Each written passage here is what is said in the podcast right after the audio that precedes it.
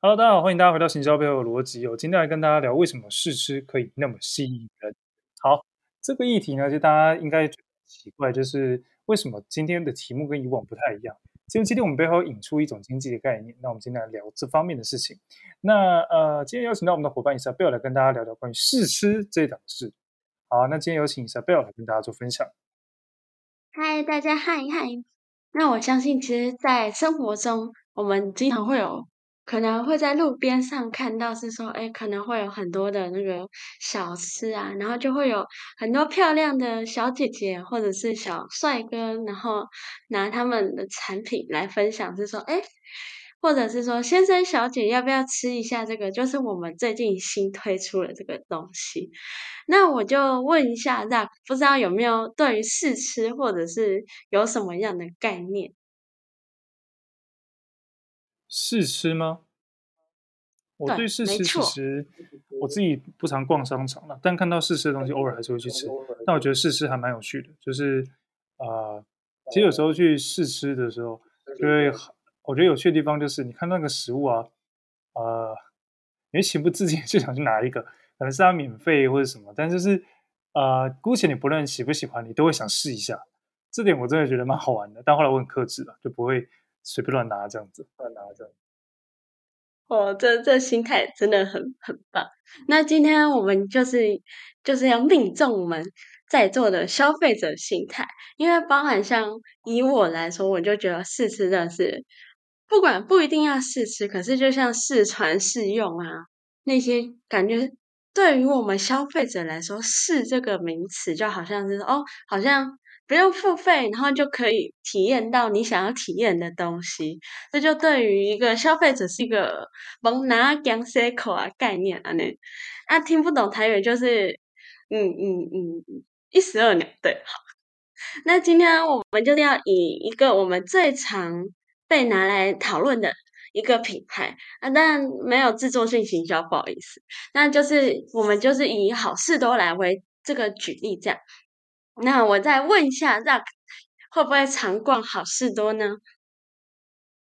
我比较不常逛好事多，但我会去家乐福。那家乐福的试吃或者是试用那些商品多吗？其实还好，但我觉得好事多比较多。基本上，我们打中消费者心态，也真的就是试吃非常非常的多。应该说，我一想到 Costco，就是想到说，哦，有很多很多好吃的东西，你可以在那边，你不用买买任何的单，然后你就能吃到饱饱的啊。不良示范，不好意思。不过呢，就是其实呢，我们今天要来谈为什么试吃或者是试用到底那么有魅力。首先呢，这边就来帮大家分析一下有哪些的心态这样子，或者是有哪些的。开保安呢？就像刚刚 Luck 有说到，其实试吃这个这种体验，其实对于消费者是一个非常酷的东西。为什么酷呢？其实基本上只要清楚你这项产品的资讯，这样。不只是员工，包含是说试吃员，我们都会看到很多试吃员嘛。那其实呢，他们很多那些试吃员，其实都对于他们的整体的卖场动线，其实不一定很熟悉。不过，他们最了解就是什么？就是怎么样把你的试吃当下的体验好感度拉到最高。也就是说。在我们看到的卖场那些试吃员，其实他们根本不是好事多的员工，而是说好事多特别雇佣一个试吃员的这个一个行业，就是专门来这这种行业的人，就是专门为你服务试吃的这个行业，这样子。也就是，是说，他们变成一群人在那边摆试吃，还是他请了一群人去试吃？嗯，应该说他他会特别请一群人，然后来算是展场销售员嘛，或者是说特别请他们来那边摆摊这样子。了解了解。不过呢，你就想说，哎，居然，嗯、呃，好像可以说把好事多这个试吃他们的员工啊外包这种概念。然后呢，他们最主打的商品是什么？就是他们注重卫生，并且呢有高高效率，还有快很准。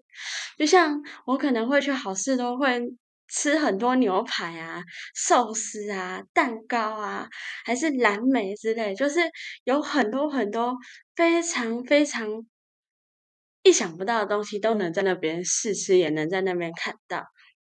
当然，而且。另外一个，我觉得好事多它的点就是四十秒上线。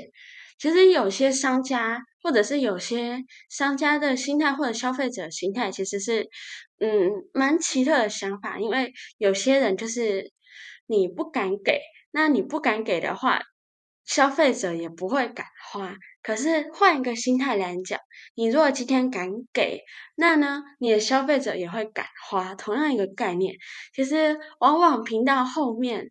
以整体的销售经验来讲，以我的哈，以以伊莎贝尔的经验来讲，其实大部分去试吃了那一下东东西之后，其实多少还是会买一点，总比你都没有买会也算是一个情人的负担这样。那接下来呢，还要再讲到。体验的部分，那其实试吃的美感就贼，所以呢，他们试吃桌的高度，哎，我不知道那可会对于试吃桌会有什么样的看法？试吃桌吗？没错。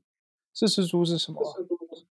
试吃桌就好像是说，那个我们会有看到，算是不是会有销售员嘛？销售员他们会在那个桌上放那个他们的算是。商品吧，然后那个放商品的那个桌叫做试吃桌这样。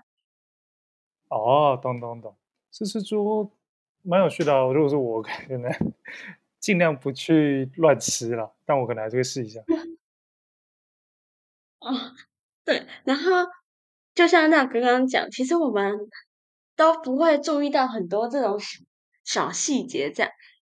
那呢，好事多他特别把这个试吃桌，也就是说他们拿的高度啊，他们的高度是依据小孩子的身高而定制的，也就是说，他可以用小孩子可以拿取的高度，然后就就来让小孩子去拿。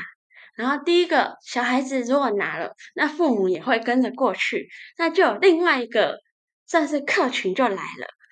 然后呢，再者，小孩子又会又哭又闹，又会拿说：“爸爸妈妈，我要吃。”然后手上就会拿那个东西，又增加你的消费量。这就是好事多一个小概念。哦，那接下来呢？原来有这样的巧思在，理解了。太多太多。那接下来其实就是要跟大家讲一个比较不一样的，那就是最有效的促销。